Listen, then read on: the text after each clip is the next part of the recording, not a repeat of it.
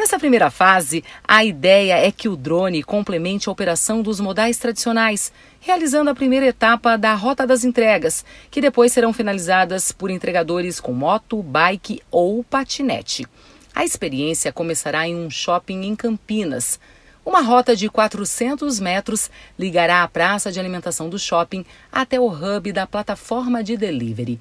A entrega deve levar em média dois minutos, um trecho que, percorrido a pé, pode levar até 12 minutos. A partir daí, a última parte do trajeto é feita pelos entregadores. Esta é uma fase de testes e, se tudo correr bem, o novo sistema deverá ser implantado nos próximos meses. É a inovação literalmente batendo a nossa porta. Eu volto amanhã. Uma boa noite a todos e até lá.